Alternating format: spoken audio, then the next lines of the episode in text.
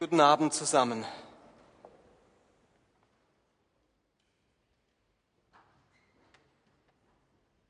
Wir starten heute mit einer neuen Predigtserie. Bevor ich da einsteige, ein Gedanke zuvor. Die Bibel spricht immer wieder vom Hören. Und wenn die Bibel vom Hören redet, dann hat sie da zwei Dinge im Sinn. Das eine ist das akustische Hören. Also ich gehe davon aus, dass Sie heute Abend alle mich hört durch die Verstärkung des Mikrofons und falls jemand tatsächlich taub wäre, dann hat er vielleicht gelernt, Lippen zu lesen. Und weil ich anständig Deutsch rede und nicht Dialekt, kann sogar ein Tauber von meinen Lippen ablesen. Das ist das äußere Hören. Aber wenn die Bibel vom Hören spricht, dann meint sie ein inneres Hören. Jesus sagt immer wieder, wer Ohren hat zu hören, der höre, was der Geist sagt. Und interessanterweise, wer Ohren hat zu hören, er meint da gar nicht, wer so Ohren hat, der soll wirklich hinhören. Ohren aufsperren, als könnte man die zumachen, kann man ja gar nicht. Was er meint ist, wenn du Ohren hast im Innern, hör hin, was ich dir zu sagen habe. Hör es nicht nur mit den akustischen Ohren, sondern hör mit deinem Herzen.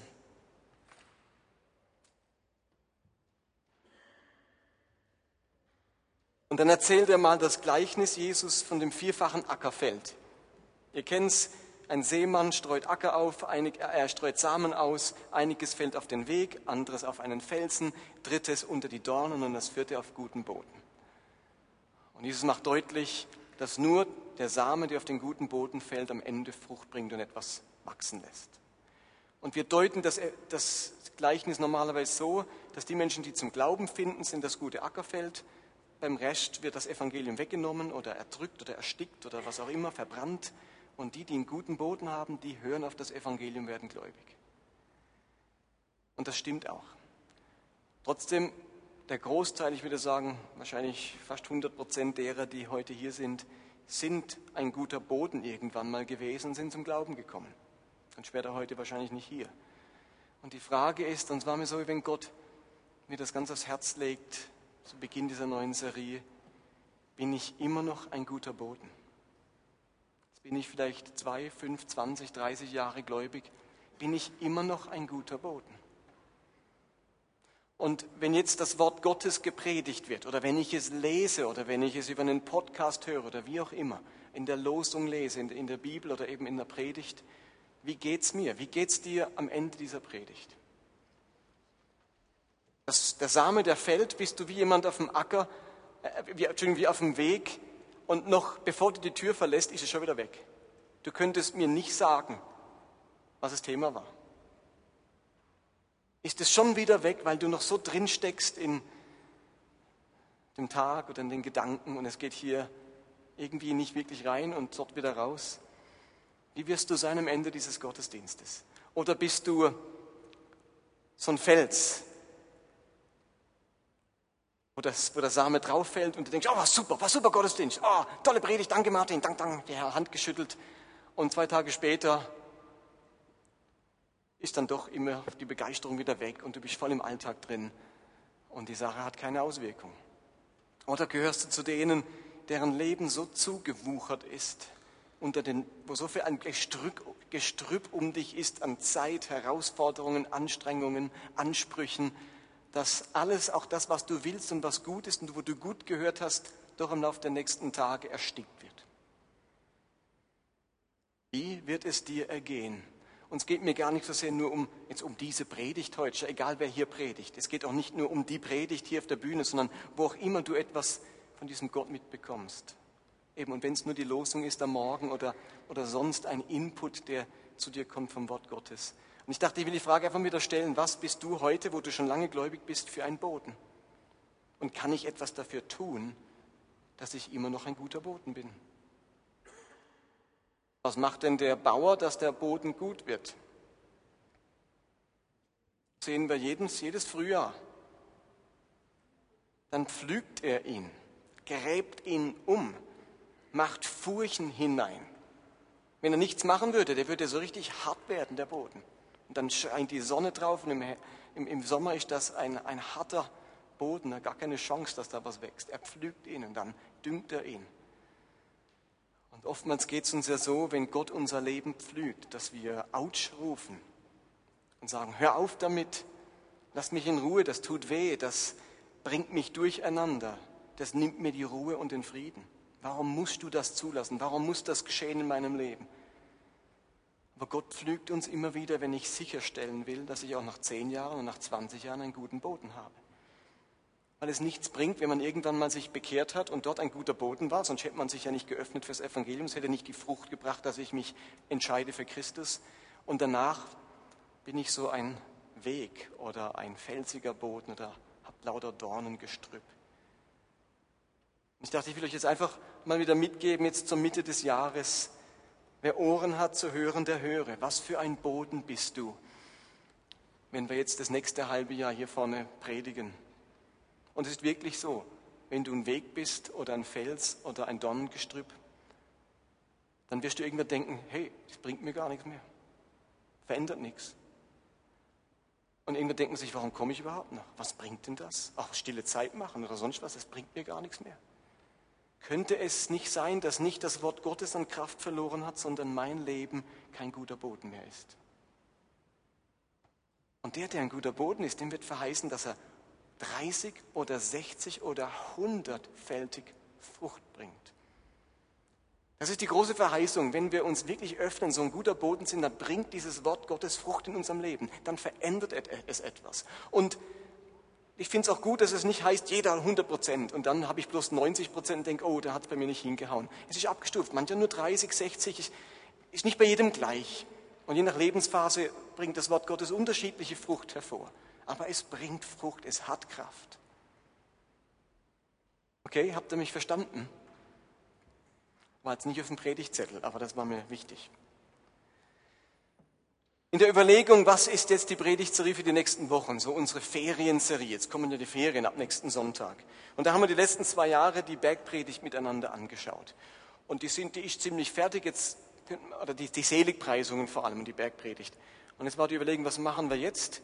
Und jetzt kam in der Vorbereitung, war es, als wird Gott mich irgendwie auf den Epheserbrief stoßen. Epheserbrief. Warum Epheserbrief?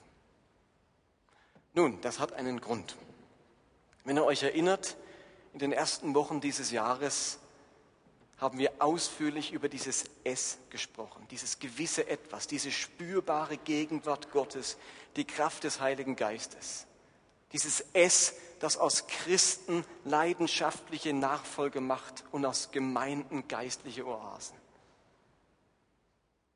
Und wir haben uns mit diesem Thema S auch mit der Gemeinde in Ephesus beschäftigt.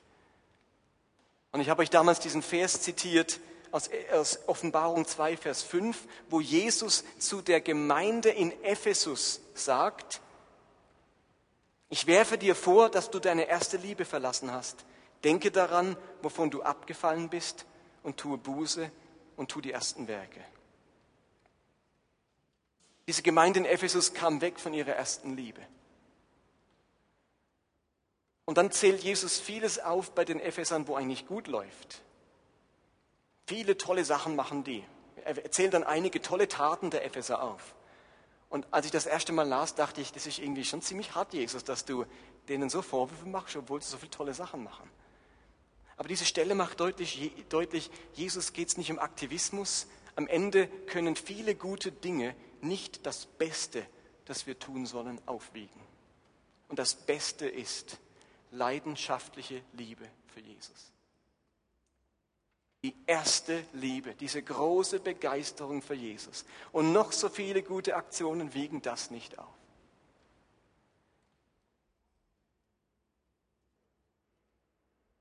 Und ihr Lieben, das ist Ziel von unserer Gemeinde auch hier. Wir wollen euch nicht in erster Linie gut unterhalten.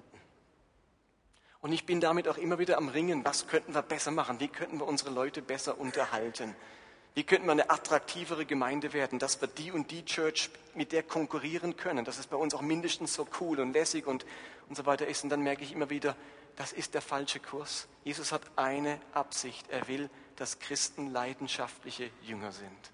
Diese erste Liebe haben. Das ist unser Ringen vom ersten bis zum letzten Tag einer Gemeinde. Und meine und unsere Berufung als Leiter mitzuhelfen, dass Menschen so leidenschaftliche Nachfolger sind. Und nicht in erster Linie euch möglichst gut zu unterhalten und noch bessere Musik und noch tollere Präsentationen und so weiter, noch bequemere Sitze und eine noch wärmere Kirche. Das sind alles Nebensächlichkeiten. Das Zentrale, was Jesus will, ist diese erste Liebe, diese Begeisterung, dieses gewisse Etwas in unseren Versammlungen und in unserem eigenen Leben. Und Jesus nennt den Ephesern dann diesen therapeutischen Dreischritt. Erinnert euch, kehrt um und tut die ersten Werke. Und nun ist doch spannend, wenn die Gemeinde in Ephesus zur Zeit der Offenbarung, also circa 100 oder 90 nach Christus, ihre erste Liebe verloren hat, dann impliziert das gleichzeitig, dass sie sie irgendwann mal hatte, stimmt's? Irgendwann hatte Ephesus ja mal die erste Liebe, nämlich ungefähr 40 Jahre vorher, kurz nach ihrer Gründung. Die Gemeinde wird gegründet von Paulus, wird in Apostelgeschichte 20 beschrieben. Große Zeichen und Wunder geschehen in Ephesus und die Menschen verbrennen ihr okkultes Material, ihre Bücher, ihre Gerätschaften im Wert von 50 Millionen Franken in dieser Stadt Ephesus. Und Paulus muss weiterziehen. Nach drei Jahren in Ephesus, 36 Monaten, zieht er weiter und irgendwann kommt er nach Rom und in Rom wird er gefangen genommen. Und macht sich große Sorgen um die Gemeinde in Ephesus. Und er schreibt ihnen aus dem Gefängnis in Rom einen Brief, um sicherzustellen, dass ihnen diese erste Liebe und diese Leidenschaft nicht verloren geht. Und ich habe mir gedacht, dieser Ephesusbrief, der Epheserbrief, den wir heute zum Glück immer noch haben, der ist deswegen ganz besonders wichtig, weil er beschreibt, wie eine Gemeinde dieses S, diese erste Liebe erhalten hat. Was ein großer Apostel dieser Gemeinde rät, um dieses S, diese erste Liebe zu behalten. Insofern können wir aus diesem Epheserbrief ganz viel lernen, wie man die erste Liebe hat und behält. Und aus dem Grund gucken wir uns diesen Brief an. Und wir werden ihn nicht fertig kriegen in den nächsten Wochen, solange Ferien sind. Vielleicht machen wir nächstes Jahr weiter oder machen dann noch mal einen zweiten Teil dazu. Aber ich würde euch gerne einiges zu diesem Epheserbrief sagen. Und habe ich euch den Text abgedruckt? Ich glaube nicht, der ist nicht auf dem, auf dem Zettel drauf. Ich lese ihn euch mal vor. Es geht heute um Kapitel 1, Vers 3 bis 10. Verse 1 und 2 sind Grußworte, die sind fast immer gleich. Vers 3 bis 10. Und da heißt es, ich lese aus der neuen evangelistischen Übersetzung. Gelobt sei Gott, der Vater unseres Herrn Jesus Christus, der uns mit allem Segen seines Geistes gesegnet hat. Durch unsere Beziehung zu Jesus Christus. Entschuldigung, zu unserer, durch unsere Beziehung zu Christus im Himmel. Denn in ihm hat er uns schon vor Erschaffung der Welt erwählt. Einmal heilig und tadellos vor ihm zu stehen. Und aus Liebe hat er uns schon damals dazu bestimmt, dass Jesus Christus seine kind, durch Jesus Christus seine Kinder zu werden. Das war sein eigener gnädiger Wille. Und es diente zum Lob seiner herrlichen Gnade, mit der er uns durch seinen geliebten Sohn beschenkt hat. Durch ihn wurden wir freigekauft um den Preis seines Blutes und in ihm sind uns alle Vergehen vergeben. Das verdanken wir allein Gottes unermesslich großer Gnade, mit der er uns überschüttet hat. Er schenkte uns Einsicht und ließ uns seine Wege erkennen. Und weil es ihm so gefiel, hat er uns in das Geheimnis seines Willens, den er in Christus verwirklichen wollte, Einblick nehmen lassen.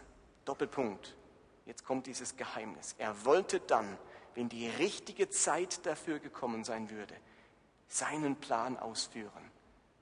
Alles unter das Haupt von Christus zu bringen. Alles, was im Himmel und auf der Erde existiert. Bis dahin mal.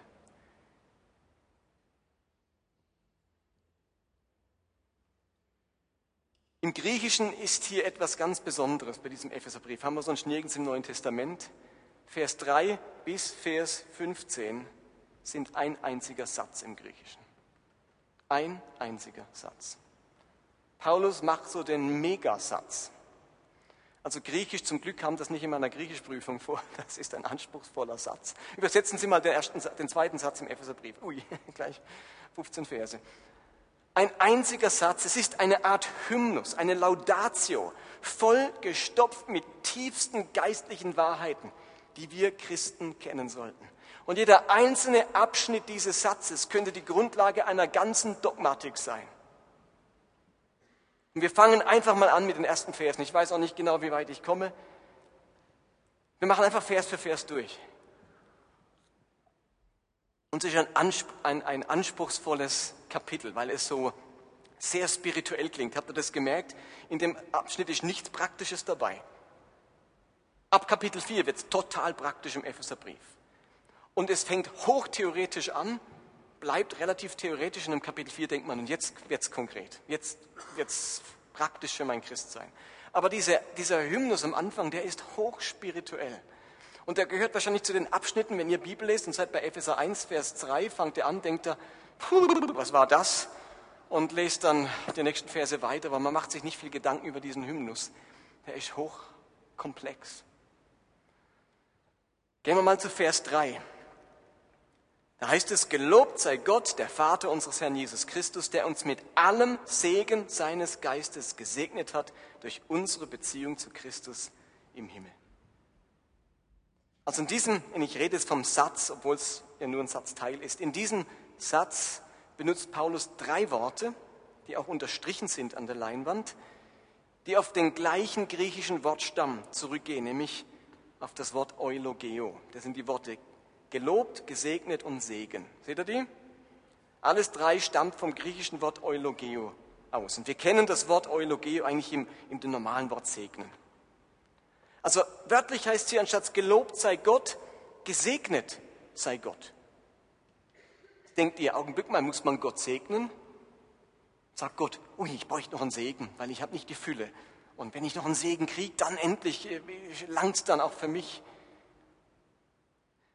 Nun, dieses Gesegnet, dieses Eulogeo hat ein, eigentlich eine zweifache Bedeutung. Nämlich die erste Bedeutung ist, jemanden groß machen, jemanden herrlich machen und in diesem Sinne eben loben, preisen, verehren.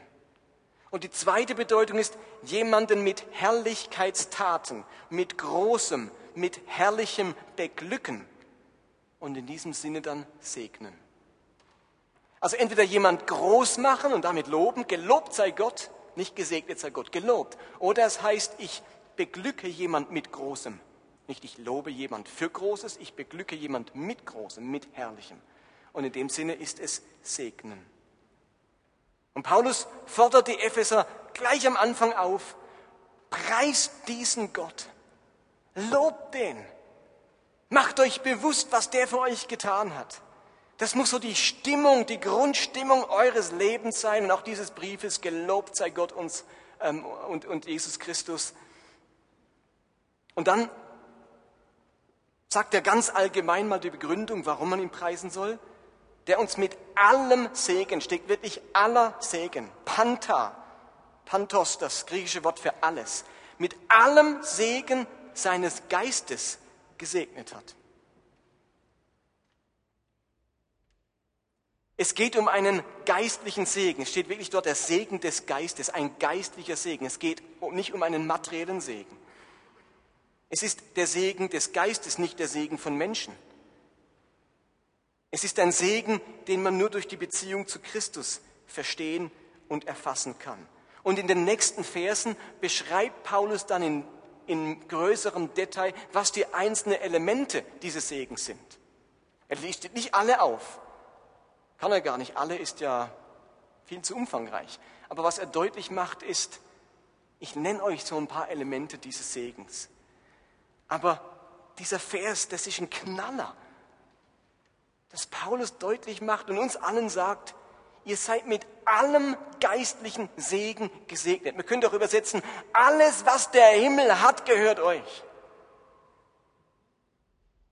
Das ist nicht die Verheißung, dass wir sozusagen in unserem Leben niemals Mangel haben, dass wir immer materiell mit allem versorgt sind. Es heißt, dass alles, was der Himmel hat an geistlichem Segen, für unser Leben zur Verfügung steht.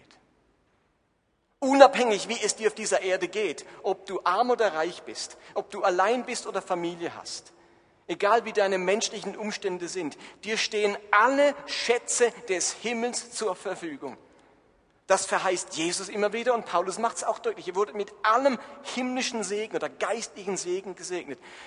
In manchen Übersetzungen heißt er euch mit allem geistlichen Segen an himmlischen Örtern oder in der himmlischen Welt gesegnet hat. Das ist so ein Zusatz, der erklären soll, es geht um was aus dem Himmel.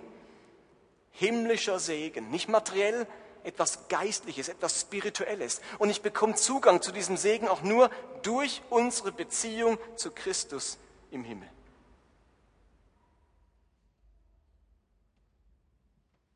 Wir dürfen mit diesem Segen rechnen, wir dürfen ihn in Anspruch ne nehmen, solange wir zu Christus gehören. Das ist das große Vorrecht der Kinder Gottes. Nehmt mindestens diesen Gedanken mit. Mit allem geistlichen Segen. Alles, was der Himmel an Schätzen hat, gehört dir. Und in Vers 4 fängt Paulus an, deutlicher zu werden. Ein ganz schwierig zu sich vorstellender Vers ist dann Vers 4. Denn in ihm, also in Christus, hatte uns schon vor Erschaffung der Welt erwählt, einmal heilig und tadellos vor ihm zu sein. Habt ihr das verstanden? Wann hat Gott uns erwählt? Seit wann hat er festgelegt, dass wir einmal heilig und tadellos sein sollen und zu ihm gehören sollen? Vor Grundlegung der Welt, bevor die Welt erschaffen wurde. Das müsst ihr euch vorstellen, der allwissende Gott hatte eine klare Vorstellung davon, eine klare Vision im Kopf, was mit dieser Welt einmal sein soll. Wir denken so oft, oder Gott hat nicht diese Welt erschaffen und dann überlegt, was mache ich jetzt mit all den entstandenen Dingen? Was könnte ich mit denen machen? Das ist oft so unsere Vorstellung. Gott macht mal und dann, was machen wir jetzt damit? Er hat nicht diese Welt erschaffen und Menschen und Tiere und Bäume und Pflanzen und Engel und, und dann sagte ich so, und jetzt überlegen wir mal, was machen wir mit dem Menschen? Okay, der ist so, der hat die Persönlichkeit, der kommt daher, oh, mit dem könnten wir das machen. Deine Existenz geht nicht deiner Berufung voraus. Verstanden? Ist nicht so, dass du erst existierst und dann wird aus dir etwas bevor es dich gab, bevor du geschaffen wurdest, bevor du gezeugt wurdest, bevor auch nur ein erste, eine erste Zelle auf diesem Planeten war, hat Gott einen Plan und eine Absicht und eine Vision für dein Leben. Sagt Paulus hier. Wir denken so oft,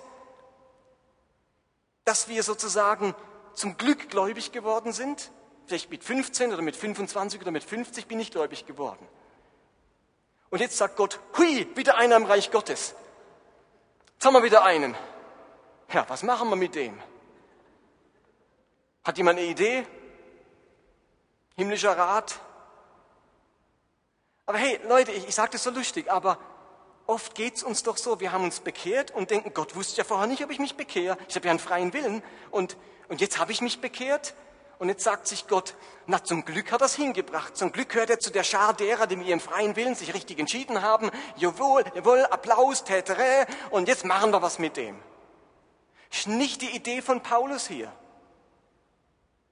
Steht ihr, wenn es so rumläuft, dann seid ihr die Ursache für alles weitere in eurem Leben. Eure Entscheidung bringt Gott in sozusagen positiven Zugzwang. Jetzt hat sich einer bekehrt, jetzt müssen wir aber was aus ihm machen.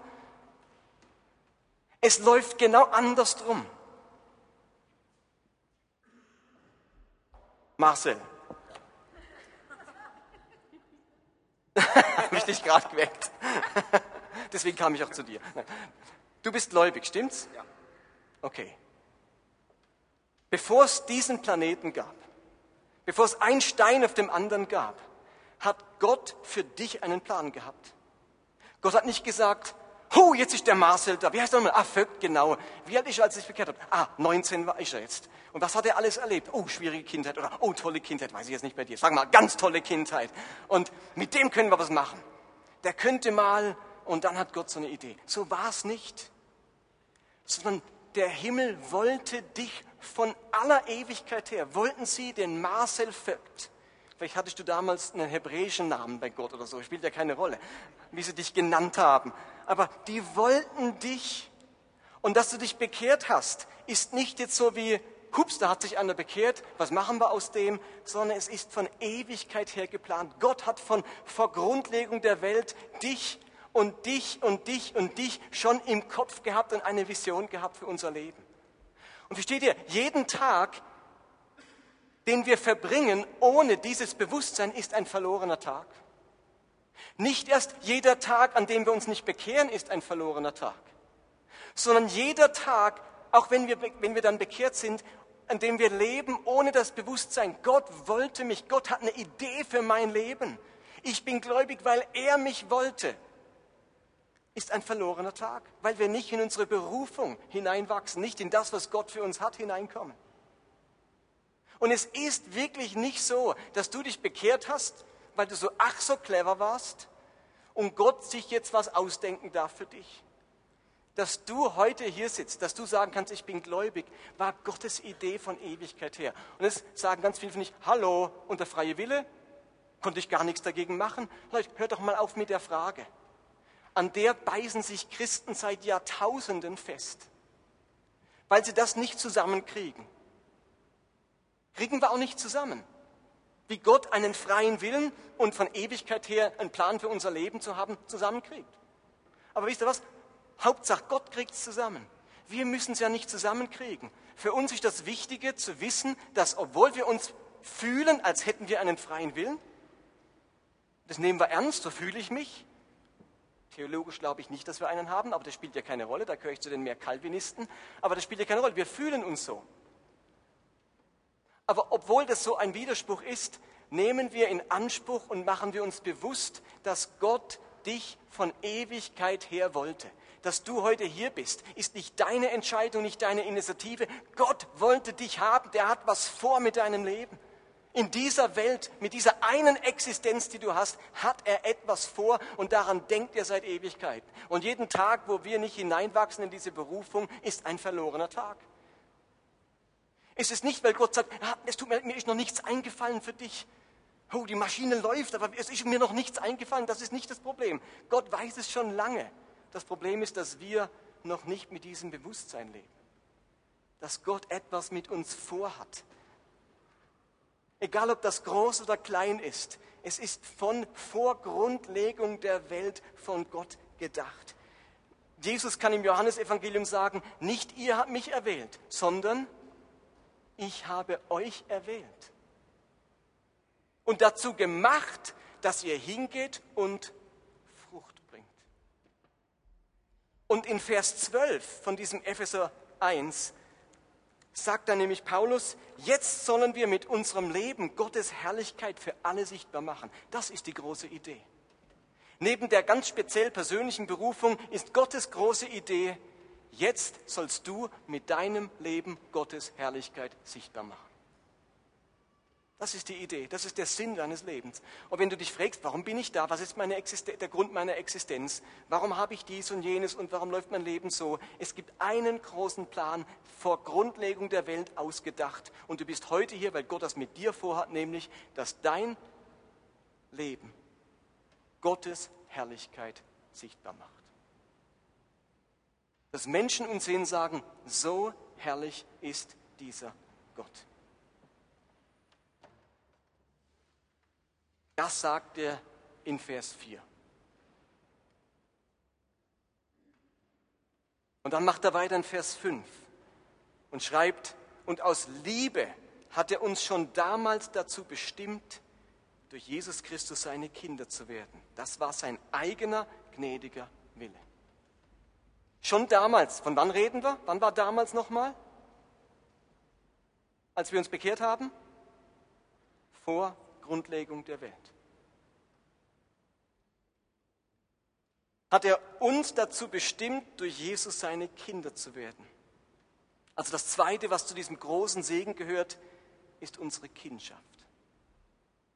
Gott hat nicht nur einen Plan seit Ewigkeit her für unser Leben, sondern schon damals war sein Gedanke, uns zu seinen Söhnen und Töchtern zu adoptieren oder in den Stand eines Kindes zu versetzen. Das Wort, das hier steht, seine Kinder werden, ist der griechische Fachausdruck für Adoption. Gott hat nur einen geborenen Sohn. Wer ist das? Der einzig geborene Jesus. Wir alle sind adoptierte Söhne und Töchter. Das ist der griechische Fachausdruck, den, hier wählt, den Paulus wählt und den es natürlich damals schon gab. Wer von euch hat schon mal Ben Hur gesehen? Den berühmten Film mit Charlton Heston. Vielleicht erinnert ihr euch daran, dass dieser Judah, wie hieß er, Ben Hur, eben Judah, der Sohn des Hur, Judah Ben Hur, durch einen unglücklichen Umstand verhaftet wird und zum Sklave gemacht wird. Erinnert ihr euch? Und dann im Tiefpunkt seiner Sklaven, seines Sklavendaseins ist er auf der Galeere.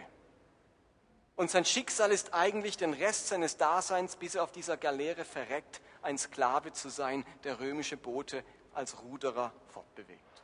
Das wäre sein Schicksal gewesen, ein Sklave. Und dann kommt er diese Schlacht und dieses Boot geht unter Ben Hur kann sich befreien und dann ertrinkt so ein römischer hoher Offizier oder ein Senator, ertrinkt fast und er rettet ihm das Leben. Auf so einer Holzplanke rettet er ihn. Und es passiert etwas. Dieser Senator adoptiert ihn als seinen Sohn. Und plötzlich hat er alle Rechte eines römischen Bürgers. Vorher war er ein verachteter Jude, dann ein Sklave und jetzt ist er ein Ehrenmann, der Sohn des Senators. Er wurde adoptiert und in dem Film wird so deutlich gemacht, jetzt hat er, ist wie mein Sohn, er stellt ihn als seinen Sohn vor, weil er hatte selber keine Kinder. Und jetzt hat er endlich einen Sohn, der alle Rechte hat, die ein Sohn zur damaligen Zeit genossen hat.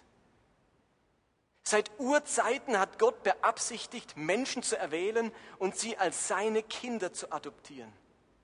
Und für uns klingt das irgendwie fremd und, und weit entfernt. Aber bei den Ephesern mit ihrer griechischen Götterwelt war der Gedanke der Adoption durch einen Gott sehr wohl bekannt. In der griechischen Götterwelt gab es das, dass Götter Menschen adoptiert haben, die dann auch so zu Halbgöttern wurden oder Zwischengöttern. Ich glaube, Hermes war so ein Zwischengott und andere, die so adoptiert wurden von einem römischen Gott oder griechischen Gott. Und für einen Epheser war das alles unerreichbar. Das ist niemals würde ich adoptiert werden. Das war ganz, ganz weit weg, dass man von einem Gott adoptiert wurde und plötzlich Zugang zu den Kräften dieses Gottes und zu dieser göttlichen Welt hatte. Undenkbar. Und jetzt kommt dieser Paulus und sagt, hey, nicht eure römischen Götter und griechischen Götter, vergesst die. Der eine wahre Gott dieser Jahwe, dieser Gott Israels, der hat von Ewigkeit her dafür gesorgt, dass ihr einmal adoptiert werdet von diesem Gott. Und den Ephesern war vollkommen klar, wenn dieser Gott mich adoptiert, ja, dann ist es logisch, dass ich mit allem geistlichen Segen gesegnet bin dass ich Zugang habe zu der ganzen Himmelswelt, dass ich die Macht und die Kraft und den Geist und die Liebe und all das, was dazugehört, von diesem Gott in mir trage. Für einen Epheser war das ganz klar. Wenn wir heute hören, Gott adoptiert uns, ist für uns eine fremde Welt. In der damaligen Welt war für jeden sofort klar, welche Welt sich damit eröffnet, wenn ein Gott mich adoptiert, wenn der Vater im Himmel uns adoptiert. Ein ungeheurer Gedanke, der sie ganz bestimmt zum Lobpreis veranlasst hat. Und in Vers 6 macht Paulus deutlich, dass hinter allem die Gnade steht, dass niemand sich diese Erwählung verdient hat, dass niemand sagen kann, ja, ja, ich habe halt so anständig gelebt und deswegen habe ich mich der Erwählung Gottes vor aller Zeit würdig erwiesen. Gott hat nicht gesagt, ich erwähle mal welche und wenn einer dann anständig ist, Dann machen wir Nägel mit Köpfen. Dann schlage ich zu. Paulus macht in Vers 6 deutlich, und es diente zum Lob seiner herrlichen Gnade, mit der er uns durch seinen geliebten Sohn beschenkt hat, dass diese Sohnschaft, diese Adoption und dieser Segen mit allem reine Gnade ist. Hat nichts mit uns zu tun. Und dann Vers 7 und 8, durch ihn wurden wir freigekauft um den Preis seines Blutes und in ihm sind uns alle Vergehen vergeben. Das verdanken wir allein Gottes unermesslich großer Gnade, mit der er uns überschüttet hat er schenkte uns Einsicht und ließ uns seine Wege erkennen. Hier heißt explizit, dass wir einmal Sklaven waren. Also freikaufen musste man wen? Nur Sklaven. Niemand, sonst musste man freikaufen. Also hier haben wir genau dieses Bild, das ich gerade von dem Ben Hur erzählt habe. Wir waren alle Sklaven wie Gefangene, Gefangene von Schuld, versklavt in die Sünde, davon redet die Bibel. Also Versklavung in der Bibel ist zunächst einmal immer die Versklavung an die Sünde, deren Ende der Tod ist. Es ist nicht die Versklavung, eine menschliche Versklavung, die die Bibel auch anpackt und sagt, wenn ein Sklave frei werden kann, dann lasst ihn frei werden und die dem Sklavenhalter verschiedenen, an verschiedenen Stellen sagt, geh anständig mit einem Sklaven um. Aber wenn sie zunächst einmal denkt sie bei Versklavung immer an die Versklavung in Sünde. Für die Bibel ist Sünde nicht so ein Kavaliersdelikt im Sinne von, ach, es ist mir halt wieder passiert. Sondern sie, ihre Vorstellung ist, dass Sünde eine Macht ist, die mich im Griff hat. Nicht ich habe die Sünde im Griff und ab und zu habe ich sie nicht im Griff und deswegen habe ich gesündigt, sondern die Sünde hat mich im Griff. Ich bin ihr Sklave. Ich kann nicht anders als sündigen. Und auch dort denken wir ganz oft andersrum. Wir denken, eigentlich habe ich es im Griff. Oh, und heute hatte ich es nicht im Griff. Oh, tut mir leid, heute war ich zornig, heute war ich, habe ich das gemacht, heute habe ich jenes gemacht. Heute hatte ich es wieder nicht im Griff. Und, und so geht es ja ganz vielen Menschen, auch die nicht gläubig sind, sagen, ich bin ein anständiger Mensch, aber ach, da hatte ich es dann nicht im Griff. Der Gedanke ist immer ein anderer. Die Sünde hat uns im Griff und wir haben nur eine Chance, freigekauft werden, erlöst werden. Die Sünde ist unser großer Sklavenhalter. Dann kommt dieser Christus und kauft uns frei und der Preis ist sein Blut. Und jetzt sind alle Vergehen, die waren und alle, die kommen, vergeben.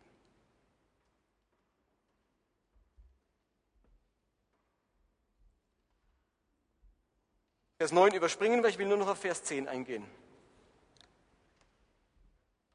Da gebe ich euch was zu beißen mit. Er wollte dann Nee, Vers 9 heißt, ich muss es einfach noch kurz einfach lesen, ähm, da heißt es, wo ist er jetzt, Vers 9?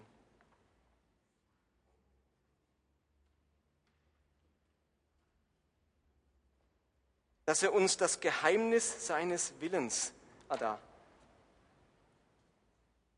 es gefiel ihm, uns in das Geheimnis seines Willens Einblick nehmen zu lassen. Da gibt es ein Geheimnis. Geheimnis seines Willens. Gott will etwas, der hat etwas vor. Das ist ein Geheimnis. Und alle, die jetzt zu diesem Christus gefunden haben, bekommen Einblick in dieses Geheimnis. Und es ist witzig, erinnert euch, die Epheser haben für viel, viel Geld ihre Orakelbücher, ihre Orakelgegenstände, ihre Zauberbücher, ihre Wahrsagungsteller und was weiß ich, alles weggeschmissen und verbrannt. Die Epheser hatten ein großes Bedürfnis, den Göttern in die Karte bekehrt haben, haben sie all diese Sachen aufgegeben. Jetzt kommt dieser Paulus und sagt, wisst ihr was? Eben, schmeißt eure Zauberbücher weg, eure Orakelinstrumente. Gott verrät euch seine Geheimnisse, weil ihr seine Kinder seid. Ihr habt keine Zauberei nötig. Es ist seine Absicht, euch als seine Kinder in seine Geheimnisse einzuweihen. Und jetzt verrät er eines dieser Geheimnisse. Nämlich, er wollte dann, wenn die richtige Zeit dafür gekommen ist, also irgendwann, wenn die richtige Zeit ist, seinen Plan ausführen. Wie lautet sein Plan? Alles unter das Haupt von Christus zu bringen. Alles, was im Himmel und auf der Erde existiert.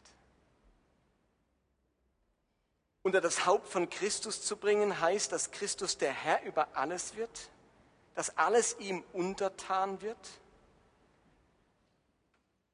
alles zusammengefasst wird, alles eins gemacht wird, man könnte auch sagen, alles einmal zurückgeführt wird. Dieser Vers ist für mich ein Hinweis darauf, dass am Ende der Zeit, wann immer das sein wird, jegliche Existenz im Himmel oder auf der Erde zur Einheit mit Gott gebracht wird.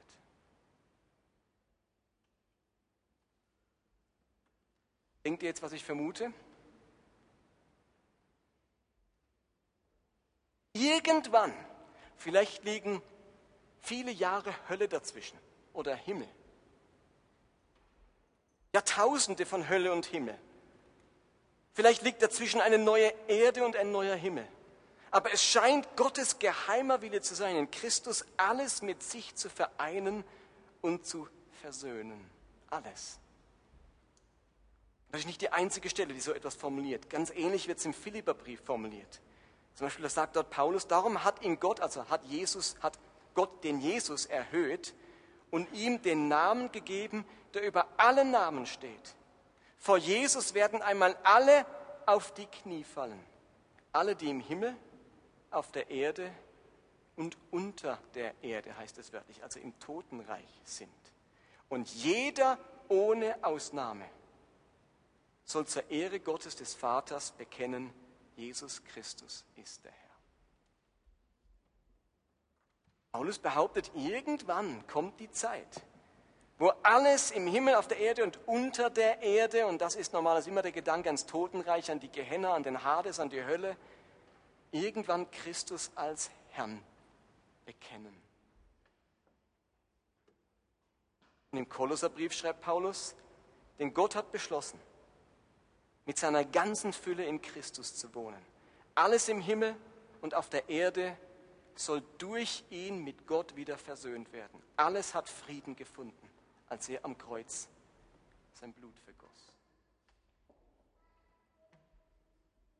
Im Epheserbrief nennt er das das große Geheimnis Gottes. Und wenn wir das heute hören, dass am Ende der Zeit Gott vielleicht alles mit sich versöhnt, alles im Totenreich, vielleicht sogar die Hölle, dann ist unser erster Gedanke, aber dann brauche ich ja gar nicht gläubig zu sein, wenn am Schluss doch alles mit Gott versöhnt wird. Was müssen wir da noch missionieren? Und genau diese Frage verrät uns, dass wir den ganzen Abschnitt nicht verstanden haben. Was ist die Motivation des Paulus nach diesen ganzen zehn Versen, warum wir diesem Christus angehören sollen, warum wir uns bekehren sollen, warum wir Menschen für Christus gewinnen sollen? Hat er mit einem Wort gesagt, lasst uns Gott loben, wir kommen nicht in die Hölle. Das ist gar nicht sein Ansatz. Sein Gedanke ist nicht, wir bekehren, damit niemand in die Hölle kommt. Sein Ansatz ist, es wartet auf uns. Eine Berufung seit Ewigkeit her. Es wartet auf uns. Alle Schätze des Himmels, aller Segen des Himmels. Gott wartet darauf, Menschen zu adoptieren als seine Söhne und, ihnen, und sie mit allem zu beschenken, was er hat. Das ist die Motivation für Nachfolge diesem Gott alles zu schenken, sich adoptieren zu lassen, alle Wege mit ihm zu gehen. Das ist unsere Motivation. Und wenn ich immer noch davon motiviert bin, mich gläubig zu werden, damit ich nicht in die Hölle komme, wisst ihr was? Dann höre ich auf, ein leidenschaftlicher Nachfolger zu sein, wenn ich den Himmel in der Tasche habe. Dann ist es ja alles äh, passiert, was ich wollte. Ich komme nicht in die Hölle. Und Paulus macht in diesem ersten Abschnitt deutlich, es ist so viel mehr, warum wir gläubig sind. Es wartet so viel mehr auf uns. Und es ist eines der großen Geheimnisse Gottes, dass am Ende, wer weiß ich, wann das sein wird, jeder, der je existiert hat, alles im Himmel und auf der Erde und unter der Erde, diesen Jesus bekennen wird. Dass er das Haupt über alles ist. Da wird es nichts mehr geben, was diesem Christus nicht untertan ist. Was dieser Christus nicht erobert und besiegt und losgekauft und freigekauft hat mit seinem Tod und seinem Blut. Und ihr seid heute schon dabei. Und ihr verpasst keinen Tag davon, weil ihr es jetzt schon verstanden habt und weil er jetzt schon so lebt.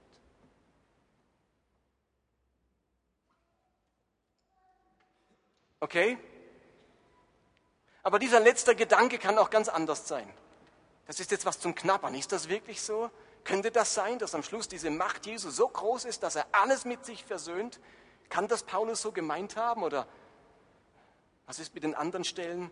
Und ich sage es mal einfach pointiert und vielleicht, wenn die anderen Stellen kommen, sagen was andere pointiert. Aber jetzt nehmen wir mal das heim und, und beißen drauf rum. Also diese Predigt hat keine praktische Umsetzung. Das war nicht drin in dem Text. Aber sie, dieser Text hat, das soll euch eines bewusst machen. Schätze im Himmel warten auf euch. Und zweitens, dass du heute gläubig bist, war Gottes Absicht von jeher. Er wollte dich. Er will dich noch immer. Und er will dich auch in Zukunft. Und nichts, was du tun kannst, du kleiner Wurm, kann Gottes Plan zerschmettern, der seit Ewigkeit Bestand hat. Dieser Plan hat eine Sinnflut überlebt, er hat einen Sündenfall überlebt, er hat alles überlebt, Gottes Absicht, dich zu retten. Der überlebt auch dich. Steht ihr? Du machst den nicht kaputt, den Plan. Gott wollte dich, er will dich jetzt und er will dich in Zukunft. Und du kannst durch nichts, was du tust, diese Absicht Gottes kaputt machen. Er hat dich schon von Ewigkeit her. Gott sagt nicht, hui, die Welt lief aber anders ab, wie ich es mir dachte. Das macht jetzt gerade alles kaputt, was ich wollte. Gott wusste, wie die Welt sein wird. Und trotzdem hat er euch erwählt und will euch bis in alle Ewigkeit. Und in dieser Existenz steht euch der ganze Himmel mit allem Segen zur Verfügung. Nehmt das mit in euer Denken.